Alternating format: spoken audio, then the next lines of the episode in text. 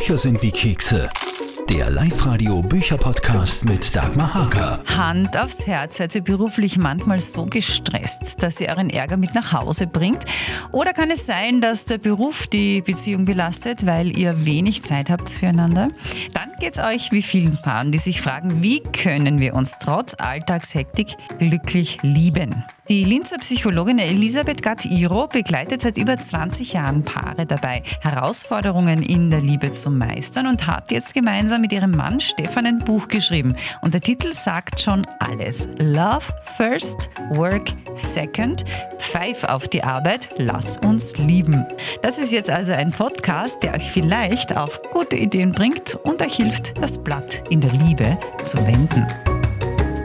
Wenn die Arbeit die Beziehung vergiftet, wie viele Menschen trifft es eigentlich? Na, das betrifft schon sehr viele Menschen. Also wir machen einfach die Erfahrung in unseren Paarseminaren, dass immer wieder die Frage kommt, und wie schaffen wir das, dass wir uns wirklich Zeit nehmen für unsere Beziehung? Wie können wir das machen? Wie geht das? Das klären wir jetzt in diesem Podcast hoffentlich mhm. ein bisschen mehr. Aber machen Sie uns doch bitte gleich am Anfang Mut mit Ihrer Antwort auf die Frage, wir wollen doch alles, erfüllte Liebe, Erfolg im Beruf. Geht das wirklich? Es geht, wenn die Prioritäten die richtigen sind. Dass klar ist, die Beziehung bzw. die Familie ist die Nummer eins. Und dann aus dem heraus ergibt sie auch der Job und auch der Erfolg im Job. Kann eine gute Beziehung den Arbeitsalltag beflügeln, beziehungsweise wenn es am schlecht geht in der Beziehung, ihn auch bremsen? Wir machen die Erfahrung immer wieder, dass wenn Menschen wirklich in einer glücklichen Beziehung leben oder in einer erfüllenden Beziehung, dass es einfach die Kreativität steigert, dass die Menschen ganz anders mit anderen Menschen kommunizieren können beruflich. Es gibt natürlich auch die Ausreißer, sage ich mal, die privat Probleme haben und dann wirklich ihre ganze Energie ins Berufliche geben, die dann beruflich sehr erfolgreich sind, aber die wirken dann manchmal etwas verbissen oder doch vielleicht dahinter ein Stück weit einsam. Mhm. Ich glaube, die kennen wir auch alle, mhm. wenn man so ein bisschen in die Umgebung schaut. Auf Seite 16 im Buch sagen Sie was ganz Spezielles, nämlich räumen Sie Ihrer Beziehung den ersten Platz in Ihrem Leben ein. Ja, wie denn, frage ich dann, was machen wir denn alle falsch? Was einfach so interessant ist, ist das, dass wenn man Menschen fragt oder Paare befragt, ob man glaubt, dass man selbst die Priorität Nummer eins ist, also die Beziehung oder die Arbeit, es kann es jeder sagen, also man spürt. Bin ich oder ist unsere Beziehung die Priorität Nummer eins oder ist es die Arbeit?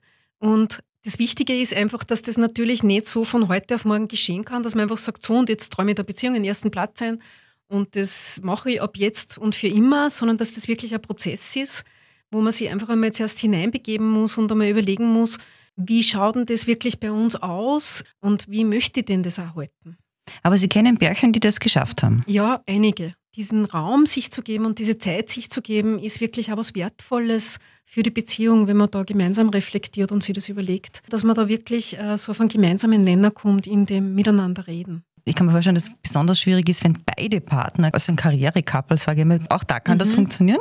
Ja, da ist es wirklich wichtig, dass sich das Paar gut abstimmt. Erstens einmal, wie viel Zeit möchte man wirklich unserer Beziehung geben und dass man diese Zeit auch wirklich blockt, ja, als Paar, dass das klar ist, da kommt nichts drüber, das ist ein ganz fixer Termin, den wir beide haben und dass man schon auch gemeinsam schaut auf die Karriereschritte, wie wird das unsere Beziehung beeinflussen, wie können wir das auch dann managen, dass wir beide sozusagen diese Karriereschritte machen können und trotzdem in Verbindung bleiben können. Die Krux, das ja schon raus, ist Kommunikation, aber mhm. das ist ja genau das, woran viele Paare auch scheitern, oder? Mhm. Was macht man da gerne falsch? Mhm. Das ist ja das Interessante, dass so viele Paare die Erfahrung machen, dass sie im Beruf sehr gut kommunizieren können und zu Hause dann plötzlich scheitern, oftmals an Kleinigkeiten. Und dann gibt es natürlich auch viele Paare, die zum Beispiel sagen, bah, ich, ich habe nirgends Probleme, mir geht es übrig gut mit der Familie, mit Freunden im Beruf, nur mit meinem Partner kann ich nicht sprechen. Und daher muss ja an ihm oder ihr liegen. Nein, genau weil diese Beziehung so wichtig ist und weil diese Beziehung so intim ist. Deswegen wird es dann auch schwierig zu kommunizieren und da nochmal wirklich diese Achtsamkeit zu entwickeln füreinander, das ist schon eine Fähigkeit, wo man nie auslernt, sozusagen das eigene Herz mit noch größeren Ohren zu versehen. Sie haben ja gesagt, das ist ein Prozess, aber das war mhm. vielleicht ein, zwei Tipps, weil es kommen ja immer wieder auch so Zusammenfassungen, wo man sich mhm. das so quasi wie eine Checkliste mhm. ein bisschen, aber zum Beispiel in dem Bereich, wie gehe ich das an oder was kann ich da tun? Also wir beschreiben mal in unserem Buch diese achtsame Begegnung, wo es wirklich wichtig ist, dass man sich füreinander Zeit nimmt, dass man sie vielleicht da eine bestimmte Zeit vereinbart, damit das nicht zu lange wird. Manche Menschen können ja sehr viel reden in kurzer Zeit und andere brauchen nicht so viel Zeit und sprechen vielleicht nicht so viel. Also dass man wirklich sagt, okay, in dieser Zeit möchten wir über das und das reden, wo man sozusagen mit offenem Herzen auch wirklich der anderen Person einmal zuhört, weil das Zuhören das Wichtigste ist, das zu lernen und nicht gleich in Gedanken Gegenargumente zu formulieren oder sich zu denken, na, das weiß ich eh schon alles, was du mir da erzählen möchtest. Und das eigene mal hinten zu halten, also nicht gleich in die Rechtfertigung zu gehen oder in die Verteidigung, sondern wirklich einmal zu hören, wie siehst denn du das? Ja? Und das ist meistens anders, als man es selbst sieht. Und dann im zweiten Schritt schon auch Verständnis zu entwickeln für die andere Sichtweise, was heißt, dass man nicht der gleichen Meinung sein muss, aber trotzdem, dass man verstehen kann, hey, da gibt es nicht nur meine eigene Sichtweise, sondern es gibt auch noch eine andere kann man vorstellen, dass sich viele jetzt ein bisschen zumindest wiedererkannt haben. Allerdings ist das ja alles sehr leicht gesagt, aber besonders schwierig wird es ja, wenn man in einer Streitsituation ist. Wie schafft man es denn auch in einer Streitsituation dann konstruktiv zu bleiben? Das ist natürlich dann wirklich herausfordernd. Kommt darauf an, wie stark der Streit schon ausgeartet ist. Also wenn man schon sehr tief drinnen ist, würde ich mal sagen, also wenn die Gemüter schon sehr erhitzt sind, dann empfehlen wir, dass man wirklich einen Stopp macht und einfach sagt, du, das ist jetzt momentan nicht konstruktiv, wir verletzen einander, wir sind nicht respektvoll miteinander und schauen wir, dass wir beide sozusagen einmal ausrauchen und dann vereinbaren wir einen Zeitpunkt, wo wir einander nochmal begegnen und dann nochmal in Ruhe drüber sprechen, über das, was da dich so bewegt und mich so bewegt an dem. Mhm. Und wenn es weniger erhitzt ist, ist äh, wirklich zum Beispiel sehr sinnvoll, wenn man sagt, du, ich höre dich mit dem, was du mir sagst. Ich kann dir verstehen und momentan ist es aber schwierig für mich, was Positives dazu zu sagen, sondern ich muss jetzt einmal schauen, dass ich sozusagen mit dem, was bei mir auftaucht, zurechtkomme. Mhm. Also diese Ich-Botschaften. Und dann ist auch vieles Selbstliebe, Wertschätzung, mhm. Achtsamkeit, genau. das sind alles solche Punkte. Genau, genau, die sind extrem wichtig. Also Wertschätzung für sich selbst ist einmal sowieso das Wichtigste und auch die Selbstliebe. Und die Selbstliebe, es ist so ein Schlagwort, aber die meisten Menschen haben noch nicht wirklich entdeckt, was es heißt. Selbstliebe sind lauter kleine Entscheidungen, die ich treffe im Laufe eines Tages für mich ja, also das heißt, Selbstliebe erreicht man nicht, so wie man auf einem hohen Gipfel steht und dann wieder runtergeht, sondern Selbstliebe ist ein Prozess, der auch Zeit des Lebens läuft. Und wenn ich da liebevoll mit mir bin, dann kann ich ja achtsamer mit meinem Mann oder mit meiner Frau sein. Und wenn ich mir selbst Respekt zolle, dann kann ich ja Dinge anders formulieren und muss nicht in den Vorwurf gehen oder untergriffig werden oder beschuldigend und so weiter. Man das Interview mit einer Achtsamkeitstrainerin mhm. gerade in den Sinn, die hat gesagt, red mit dir selber immer so, wie du mit deiner besten Freundin mhm. reden würdest. Genau. Und zu der würdest du nie sagen, du Idiot oder genau. so. Das ist es ja, das ist so wichtig. So, jetzt hat man natürlich auch äh, immer wieder gute Vorsätze, man weiß es ja, man probiert es aus, aber wie schafft man das langfristig umzusetzen? Weil eigentlich sind wir doch alle ein bisschen bequem, lassen uns gerne mal schleifen oder hoffen wir, na, das wird sich eh schon wieder einrenken, diese mhm. Klassiker. Mhm. Ja, das stimmt, so die Vogelstrauß-Politik ist genau. weit verbreitet. ähm, also ich denke, was wirklich wichtig ist, ist das, dass man eine gemeinsame Vision hat, dass man wirklich weiß, wo möchten denn wir als Paar gemeinsam hin, wie möchten wir leben, was ist das, was uns Freude macht, was gute Energie in unser Leben bringt, welche Lebensqualität man haben möchte als Paar und im eigenen Leben, weil das schon sehr hilfreich ist und unterstützend, auch in schwierigen Situationen dran zu bleiben. Und das andere ist schon auch, also so wirklich konstruktiv Zeit für die Beziehung zu schaffen. Ja, also so wirklich Liebesinseln nennen wir das, wo man wirklich so seines kleinere oder größere Liebesinseln, vielleicht eine kleine, wo man gemeinsam Kaffee trinkt in der Früh oder am Abend ein Glas Wein oder größere Liebesinseln, wo man wirklich sich Zeit freiräumt für sich selbst und für die Beziehung. Und besser ist es wirklich, wenn man im Positiven dran bleibt. Also nicht, wenn man immer darauf wartet, bis es wieder irgendwie nimmer angenehm ist, wie bei einem Garten. Ja? Wenn mhm. man immer darauf wartet, bis der Garten verwildert, dann hat man sehr viel Arbeit, das wieder so hinzubekommen, wie man den Garten gerne haben möchte. Aber wenn man irgendwie ständig pflegt, dann hat man auch Freude bei der Pflege. Und die Freude hält an und wird eigentlich mehr. Und genauso soll es in der Beziehung auch sein, dass man Freude hat an dieser gemeinsamen Zeit und an dem, was man miteinander erleben kann. Wie schafft man es denn, äh, Beruf und Privatleben ein bisschen auseinanderzuhalten oder muss das auch nicht sein? Aber zum Beispiel, wenn man tagsüber Ärger hatte und das dann mit nach Hause nimmt, das kann ja auch ein Konfliktpunkt sein. Natürlich ist es wichtig, dass man dem Partner oder Partnerin immer wieder mal erzählt, wie es war untertags, damit äh, die andere Person teilhaben kann am eigenen Leben, weil ja das Berufliche einfach auch sehr wichtig ist. Aber wenn es so eine berufliche Dauerbelastung gibt und dann der Partner, die Partnerin als seelischer Mülleimer sozusagen mhm. Gebraucht wird, dann ist es sehr nachteilig für die Beziehung. Und da raten wir wirklich dazu oder empfehlen wir, dass man sich einen externen Coach nimmt für schwierige berufliche Situationen, um nicht die Beziehung unnötig zu belasten. Kann Sinn machen, gell? Mhm. Sie sprechen oft auch von diesen inneren Antreibern. Zu erklären, aber was sind die mhm. genau? Ja, die inneren Antreiber kommen meist aus der Kindheit und äh, kommen meist so ein Stück weit aus einem Defiziterleben heraus zum Beispiel negative Botschaften bekommen hat von den Eltern oder von der Umgebung, du wirst es nie schaffen oder du bist nicht gut genug oder es gibt auch zum Beispiel viele Personen, die die Anerkennung der Eltern gesucht hätten, aber nicht bekommen haben und aufgrund dessen sozusagen so innere Antreiber entwickelt haben, es besonders gut machen zu müssen, um es jemandem beweisen zu wollen. Und das sind unbewusste Dinge. Oder man muss perfekt sein, man muss immer 150 Prozent geben. Und alle diese Botschaften, die aus der Kindheit oder aus Erfahrungen mit nahen Bezugspersonen heraus entstanden sind. Viele flüchten aber auch aus einer Beziehung in die Arbeit. Was mhm. ist da los? Ja, das ist sehr weit verbreitet, würde ich mal sagen, ja. Weil ja Beziehungen eben äußerst komplex sind und wir ja auch sehr verletzlich sind in Beziehungen. Und uns die andere Person sehr wichtig ist. Und wir haben es alle nicht wirklich gelernt, weder in der Schule und meist auch nicht im Elternhaus, wie man mit dieser Komplexität umgeht in Beziehungen. In Verbindung zu bleiben, liebevoll zu bleiben, die andere Person zu hören und gleichzeitig zu wissen, es gibt Konflikte auch. Und wenn man sich dann ohnmächtig fühlt oder vielleicht auch verletzt fühlt und unbewusst auch nicht weiß, wie man dann damit umgeht mit dieser Situation, dann tendieren manche Menschen dazu, dass sie wirklich in die Arbeit flüchten weil sie sich nicht so wohlfühlen mit der Partnerin, mit dem Partner und weil sie vielleicht nicht wissen, was sie miteinander reden sollen oder weil es in der Arbeit viel mehr Wertschätzung gibt und weil die sozialen Kontakte so nett sind in der Arbeit und so weiter. Und wenn man da einfach auch was bekommt, was man vielleicht zu Hause nicht bekommt. Das schleicht sich ja so ein, wo dann plötzlich man merkt, puh, jetzt bin ich aber schon eigentlich mehr mit meiner Arbeit verheiratet mhm. als mit meiner Frau oder mit meinem Mann. Ja? Also so, da muss man wirklich vorsichtig sein. Und was tun dagegen? Naja, was tun dagegen, wirklich einfach einmal innezuhalten und zu schauen, wie schaut denn das aus bei mir? Also, so, wenn man ehrlich ist mit sich, warum könnte denn das sein? Was gibt es denn, was mir fehlt in meiner Beziehung oder was mir unangenehm ist? Oder vielleicht gibt es Verletzungen, die stattgefunden haben, die ich vielleicht gar nicht so wahrgenommen habe, aber dann draufkommen, wenn ich drüber nachdenke, war eigentlich da, das war der Punkt, wo ich ein Stück weit mich geschützt habe, indem ich dann in die Arbeit geflüchtet bin. Ja. Und zum Beispiel Wertschätzung ist schon, weil Sie das ja vorerst angesprochen haben, ist schon ein wichtiger Punkt da, weil viele Paare sagen ja auch, dass sie sehr viel Wertschätzung empfinden für ihre Partnerin, den Partner aber nicht aussprechen. Mhm, mh.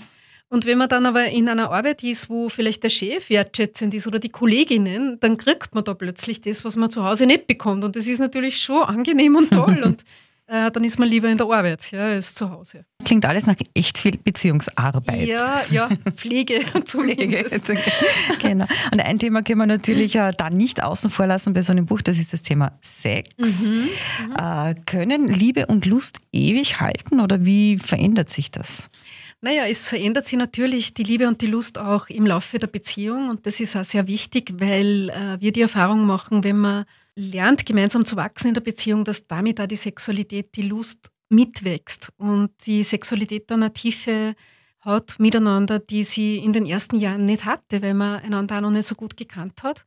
Allerdings die Schwierigkeit da ist oder die Herausforderung, dass man erkennt auch, dass für erfüllende Sexualität Entspannung und Wohlgefühl dazugehören. Ja? Und wenn ich sehr gestresst bin aus dem Job und wenig Sorge für mich und nicht schaue, dass ich ein Stück weit vielleicht Sport mache oder meditative Praxis oder sonstiges, um mich zu entspannen und für mich da zu sein, ist es schwierig natürlich, dass man dann erfüllende Sexualität lebt. Ich meine, das ist einfach lustfeindlich. Ja? Also mhm. Stress ist lustfeindlich, mhm. absolut.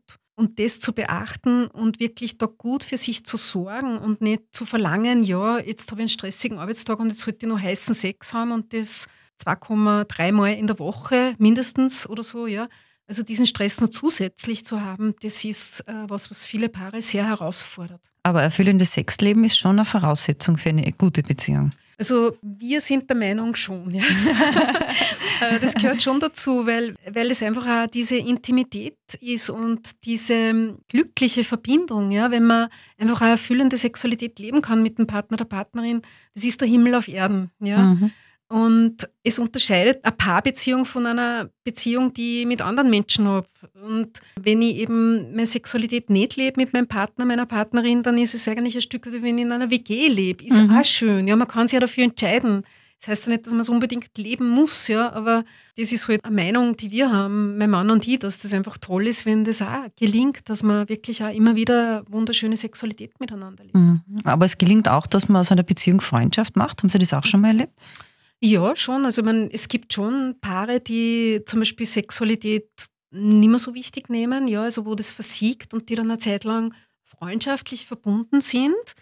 Und das ist aber dann schon ein Punkt, der dann meist zum Scheideweg führt oder zu einer Entscheidung führt, weil manche Paare sagen dann, okay, wir sind Freunde und wir geben einander frei, weil Sexualität wollen wir doch leben oder es ist doch was Wichtiges in unserem Leben und andere sagen, okay, wir waren jetzt Freunde, aber wir möchten jetzt wieder unsere Leidenschaft zurückbringen mhm. und es gelingt beides. Ja, es kommt immer darauf an, wo das Paar steht und für das Paar von der Entwicklung her ansteht. Wie bringe ich denn Leidenschaft zurück? Ähm, Leidenschaft bringt man, ich finde das eine extrem wichtige Frage. Leidenschaft bringt man zurück in die Beziehung, indem man wirklich die Unterschiede leben darf. Das finde ich so wichtig, weil wenn man in diesen Konfliktsituationen ist, dann kommen ja so diese typischen Sätze wie, wenn du dich so verhalten würdest, dann könnte ich ja so sein. Aber nachdem du so bist, kann ich so nicht sein. Ja? Ich mache die andere Person für das eigene Verhalten verantwortlich. Und das ist absolut unsexy. Ja, weil da gibt es keine Spannungsfelder. Ich bin ich und du bist du und wir sind sowas von unterschiedlich. Und aufgrund dieser Unterschiedlichkeit kann die sexuelle Energie fließen. Und das ist aber ein Abenteuer, das man immer wieder hat. Aus dieser Unterschiedlichkeit heraus zu leben und sich zu gestatten, dass man selbst auch zum Beispiel Verhaltensweisen an den Tag legt oder Meinungen hat, die nicht unbedingt positiv bestätigt werden vom Partner oder der Partnerin. Ja, also dass man sich da nicht so abhängig macht, sondern schon immer wieder auch mutig ist und sich zumutet mit dem, wie man ist.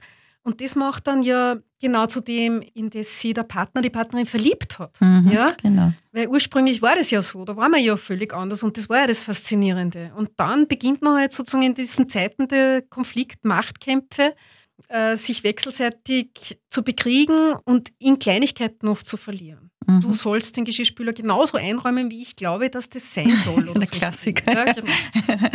mhm. ja. Inszenierung, also auch in Richtung Sex gehen, da okay oder man kann alles beleben? Freilich absolut. Also ich denke, jedes Paar ist da wirklich gefragt, da zu entdecken, zu spielerisch einfach, spielerisch immer wieder zu entdecken und äh, immer wieder aufs Neue, weil eben Sexualität, die Sexualität sie verändert, alles Mögliche ausprobieren kann, soll, worauf man Lust hat und auch wirklich drüber zu reden, weil viele Paare einigen sich ein Stück weit dann auf den kleinsten gemeinsamen Nenner. Da weiß man halt schon, okay, was tut mir gut, was tut dir gut und so macht man es halt dann. Aber es wird halt mit der Zeit fad. Mhm. Und es ist so wichtig, dass die Lebendigkeit wieder reinkommt in die Beziehung. Da habe ich Liebe und habe Beruf mhm. und einen Hut gebracht und dann kommen Kinder. Mhm. Und dann? Ja, und das ist äh, für viele Paare wirklich eine Krise. Also einerseits natürlich eine positive Krise, weil es wunderschön ist, Kinder zu bekommen oder zu haben, aber andererseits stellt das meist alles auf den Kopf. Also gerade bei Paaren, die zum Beispiel zu Beginn gesagt haben, na 50-50, werden genau dann meist die alten Rollenbilder aktiviert und es mhm. läuft unbewusst, dass der Mann dann meist in die Versorgerrolle kommt. Und nachdem es leider immer noch so ist, dass die Männer oftmals mehr verdienen, wird das dann so ein Stück weit auch genau diesem Verdienst geopfert, dieses 50-50, mhm. weil dann sozusagen die finanziellen Vorteile auf der Hand liegen und damit die Frauen ein Stück weit zurückgehen und halt ihren Job vielleicht aufgeben oder zurückschrauben zugunsten der Karriere des Mannes. Freiwillig oft? Oder? Ja, es ist, ihr lebt interessanterweise schon immer mehr, dass es jetzt da sehr, sehr, sehr gut ausgebildete Frauen gibt, die sagen, na, ich bin lieber zu Hause bei den Kindern und ich möchte wirklich auch zu Hause sein, was ich schön finde. Ja, mhm. ich meine, ich, ich habe jetzt keine Bewertung, dass eine Frau unbedingt Karriere machen muss und nicht bei den Kindern sein soll. Aber ich finde das einfach eine interessante Entwicklung. Ja. Ähm, jetzt Eltern sein, Paar bleiben und Aufgaben gerecht verteilen, das klingt nach einer Mammutaufgabe. Mhm. Ist das irgendwie mhm. doch, mhm. erleben Sie das im Alltag, dass das funktioniert? Mhm. Ja, ihr erlebt es schon, dass das funktioniert, aber es braucht wirklich eine gute ähm, Kommunikationsbasis und das, dass wirklich beide es wollen, dass man Aufgaben gerecht verteilt und dass man da wirklich dran bleibt und das immer wieder aufs Neue aushandelt. Also auch da wieder viel Arbeit ja, und ja. viel Offenheit und mhm. alles zusammen. Mhm. Damit sind wir jetzt schon am Schluss. Love mhm. first, work second. Uh, Pfeif auf die Arbeit, lass uns leben. Natürlich ein genialer Titel. Mhm. Vielleicht die wichtigsten Aspekte aus dem Buch jetzt zum Schluss noch einmal aus Ihrer Sicht zusammengefasst sind welche? Das erste wirklich die Prioritätensetzung für die Liebe. Das muss nicht heißen, dass man weniger arbeitet, aber es ist einfach eine Gefühlssache. Ja? Man spürt einfach, bin ich wichtiger als der Job von meinem Mann oder bin ich es nicht?